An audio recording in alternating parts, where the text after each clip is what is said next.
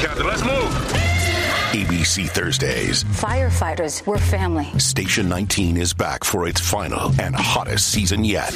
The subject has explosive chemicals. With fiery romances. You're the love of my life. And Andy is finally in charge. I'm gonna be the best damn captain the station has ever seen.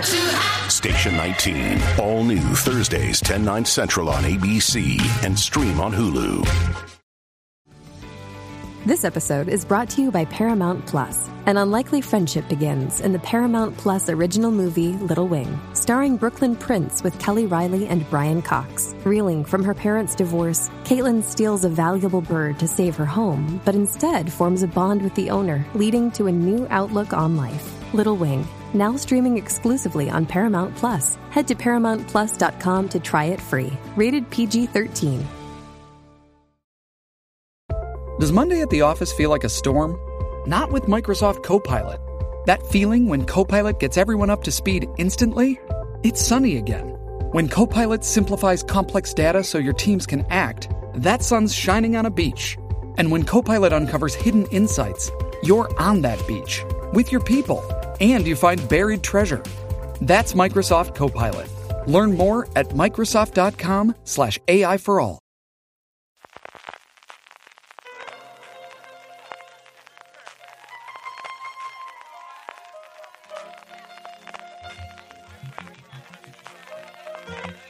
Estás escuchando Fuera de Series con CJ Navas.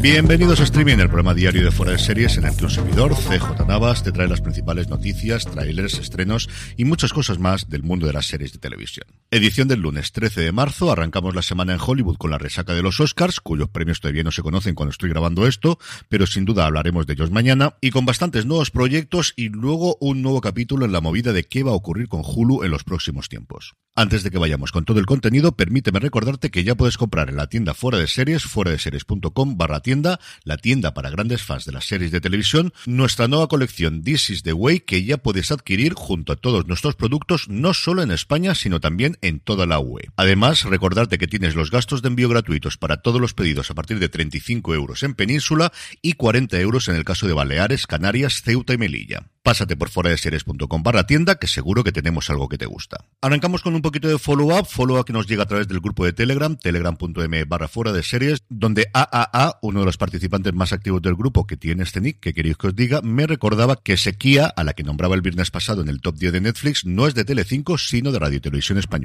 Mea culpa, mea grandísima culpa, y aquí queda rectificado. También gracias a él en el grupo de Telegram nos enterábamos el pasado día 10 que Lionsgate Plus ha llegado a un acuerdo con Amazon en nuestro país para incorporar su contenido al canal MGM. Os leo literalmente el correo que están mandando a todos los abonados de la plataforma. Estimado cliente, te escribimos para informarte de que tu suscripción al canal Lionsgate Plus se migrará al canal MGM durante el ciclo de facturación que tendrá lugar entre el 10 de abril y el 9 de mayo de 2023. A partir de ahora en MGM encontrarás tu contenido favorito de Lionsgate Plus, incluidas las series de Lionsgate Plus y una selección única de películas de gran éxito en taquilla y de películas icónicas del estudio de Hollywood. Para celebrar la unión de Lionsgate Plus y MGM, nos complace informarte de que vamos a reducir tu tarifa mensual.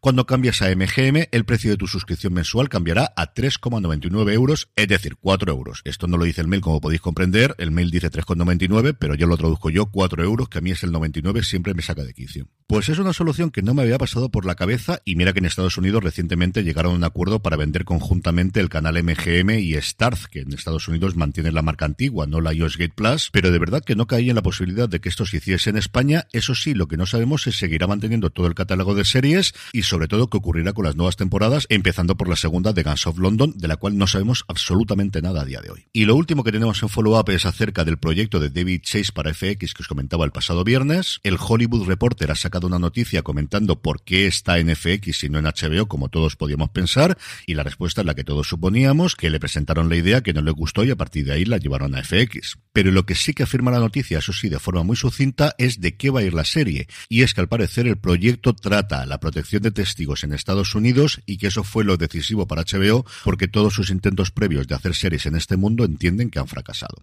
Pasando ya a noticias, Russell T. Davis, que como sabéis desde la próxima temporada tomará las riendas de Doctor Who, y según The Mirror le habría propuesto volver a escribir para la serie a Stephen Moffat. Recordemos que Moffat, antes de convertirse en showrunner de la serie en 2009, estuvo trabajando en la serie del 2005 al 2008 bajo la batuta de Davis, que en esa época precisamente hizo algunos de sus episodios más memorables, como el conocidísimo Blink del 2007, y a mí personalmente me parece una gran noticia. Creo que en las últimas temporadas de Moffat ya se le veían muchísimo las costuras y era muchas veces volver a hacer cosas muy similares a las que ya había hecho previamente, pero ya han pasado unos añitos y este hombre desde luego sabe escribir. Por su parte, Paramount Plus estaría desarrollando una nueva serie que lleva el título provisional de Vice City o Ciudad del Vicio. La serie estaría producida por Curtis Jackson, más conocido como 50 Cent, y seguiría a tres amigos y ex soldados que regresan a su ciudad natal de Miami a mediados de los años 80, después de haber sido dados de baja de forma deshonrosa por el ejército por su participación en el escándalo del Irán Contra. Deshonrados, desplazados y olvidados por el país al que servían y sin buenas perspectivas laborales,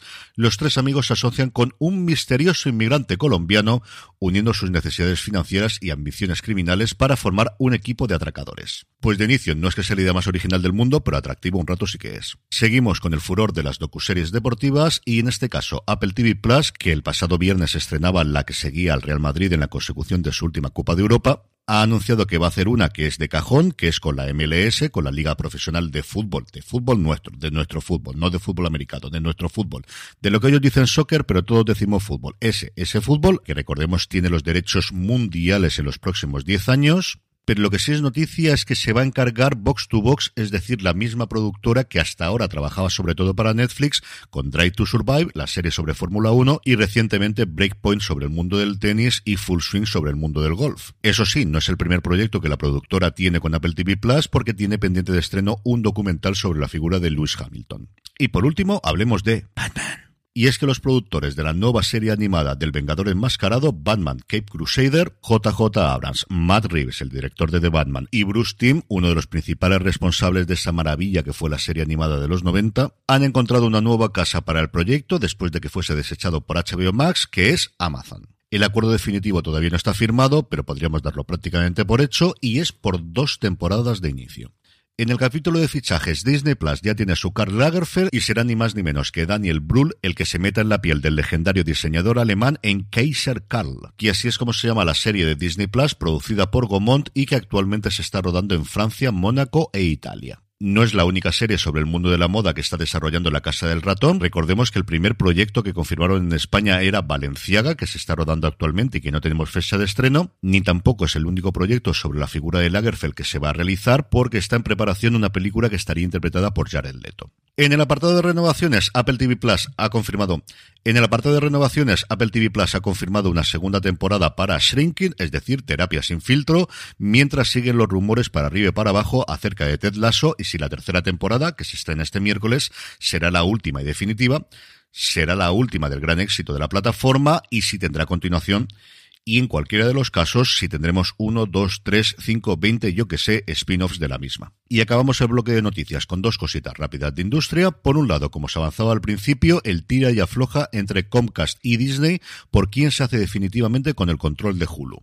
En función del acuerdo al que llegaron en 2019 Comcast y Disney sobre la plataforma, a primeros del 2024 la Casa de Ratón podría obligar a Comcast a venderle todas sus acciones, eso sí, por la bonita cifra de 9.000 millones de dólares. Y claro, esa cantidad de dinero no se ve con los mismos ojos en la directiva de Disney a día de hoy que hace cuatro años. Pero es que el acuerdo obliga a las dos partes. Disney puede obligar a Comcast a vender, pero Comcast también puede obligar a Disney a comprar, por lo que Iger ya ha empezado a hacer declaraciones diciendo pues la valoración que se hizo en su momento quizá no refleja la realidad a día de hoy, que posiblemente la plataforma, de la que recordemos ellos controlan el 66%, no valgan lo que decimos o lo que los analistas dicen que vale, y Comcast por su parte, en boca de su presidente Mike Cavanagh, pues está mirando desde la barrera diciendo que ellos están por supuestísimo dispuestos a vender, pero que si se plantean otras opciones, ellos por supuestísimo que están dispuestos a valorarlas. Estas opciones a día de hoy fundamentalmente son una, que es que sean ellos los que compren Hulu a Disney, que ellos sí tienen cash, porque la gente sigue pagando internet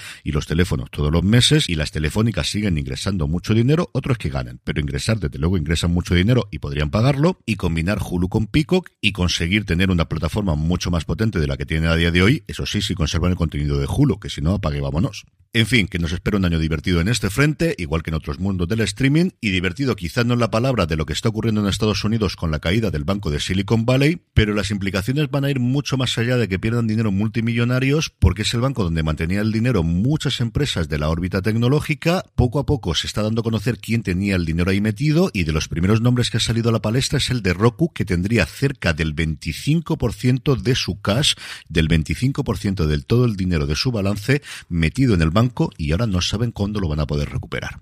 En el apartado de trailers, Apple ha mostrado el de su nuevo reality factual concurso musical, dejémoslo en esto, My Kind of Country, en el que Jimmy Allen, Mickey Hutton y Orville Peck han seleccionado a 12 artistas de música country, se los han llevado, como no, a Nashville, Tennessee, donde competirán por el gran premio que es un acuerdo con Apple. Lo más curioso de la competición es que junto a cantantes de Carolina del Norte, de California o de la propia Nashville, tenemos otros que vienen de Chihuahua, de Nueva Delhi, de Ciudad del Cabo, de Johannesburgo o de Goa, India. Por su parte, Netflix ha mostrado el tráiler de su documental Money Shot de Pornhub Story, un documental que, como su propio nombre indica, investiga una de las webs más visitadas del mundo y de la que es cierto que se conoce muy poco públicamente, sobre todo si la comparas con las grandes compañías del entretenimiento. Y por último, también un documental, Prime Video ha mostrado el avance de Reggie, que desde el próximo 24 de marzo nos narrará la vida dentro y fuera de las pistas de béisbol de uno de los mejores jugadores de toda la historia, Reggie Jackson. En el apartado de estrenos, Movistar Plus nos trae El Quinto Día, esta serie europea sobre el mar que se revela contra los humanos, de la que hemos hablado varias veces en fuera de series en los últimos tiempos. AMC nos trae el thriller holandés Operación Jaula, alrededor de la resolución de un ataque terrorista y sus distintas ramificaciones. Pero por encima de todo ello, hoy es el estreno del último episodio de la primera temporada de The Last of Us, que analizaremos esta semana en review de fuera de series, así lo puedes encontrar en el reproductor donde ahora mismo me estés escuchando y también en fuera de series.com ya tienes disponible los análisis de los episodios 1 a 3 y 4 a 6 y esta semana haremos, como te digo, el del séptimo, octavo y el noveno que se estrena hoy lunes. Y como es lunes, comentamos el top 10 de Just Watch, la más vistas en esta web y plataforma que nos permite saber dónde se emite una determinada película o serie en nuestro país. Una semana en la que se ha notado mucho la entrada de Sky Showtime. En el puesto número 10 debuta en 1923, en el 9 se mantiene todavía después de tanto tiempo de Wild Lotus, en el 8 1883, en el 7 Halo y en el 6 Tulsa King.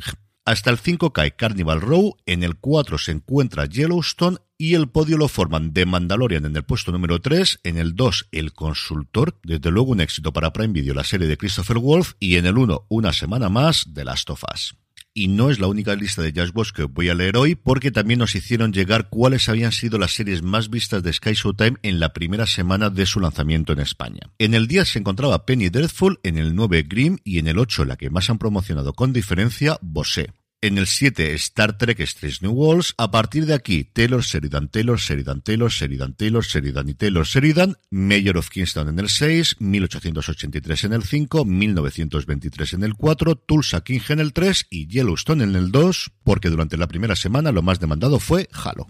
Y terminamos como siempre con la buena noticia del día que descubrí este fin de semana gracias a un tuit de Mariló García y es que HBO ha producido un documental sobre una de las figuras, una de las personas imprescindibles en la historia de la televisión que es Mary Taylor Moore. Being Mary Taylor Moore, que así se llama, no se han complicado desde luego la vida con esto, está dirigido por el ganador del Emmy James Adolphus. El documental se presentará este mes en South by Southwest, llegará a la plataforma el próximo mayo y contará los 60 años de trayectoria que tuvo Mary Taylor Moore desde que debutó en los años 60 en el show de Deep Van Dyke, su nominación al Oscar por Gente Ordinaria. Espero que mucho acerca de su labor como productora con MTM, la productora que originalmente montó para producir su propio show, el show de Mary Taylor Moore, y que estuvo detrás de producciones como Lou Grant, por supuestísimo, WKRP en Cincinnati, Remington Steel, St. Elsewhere y por encima de todo, como podéis comprender para mí, Canción Triste de Hill Street. Igual que me ocurrió con el de Lucille Ball, tengo muchísimas ganas de ver este documental sobre una de las personas más importantes del medio que todos amamos. Y con esto concluimos streaming por hoy. Volvemos mañana. Antes de ello, recordaros que esta noche, a partir de las nueve y cuarto, grabamos un nuevo episodio de Universo Star Trek, que estaremos para analizar ese maravilloso cuarto episodio de Star Trek Picard, Dasni Simón, Jorge Navas, Alex Barredo y un servidor, a partir de las nueve y cuarto de la noche en youtube.com barra fuera de series, o si sois más de Twitch, twitch.tv barra fuera de series. Ahora ya sí me despido esta mañana. Gracias por escucharme y recordad, tened muchísimo cuidado y fuera.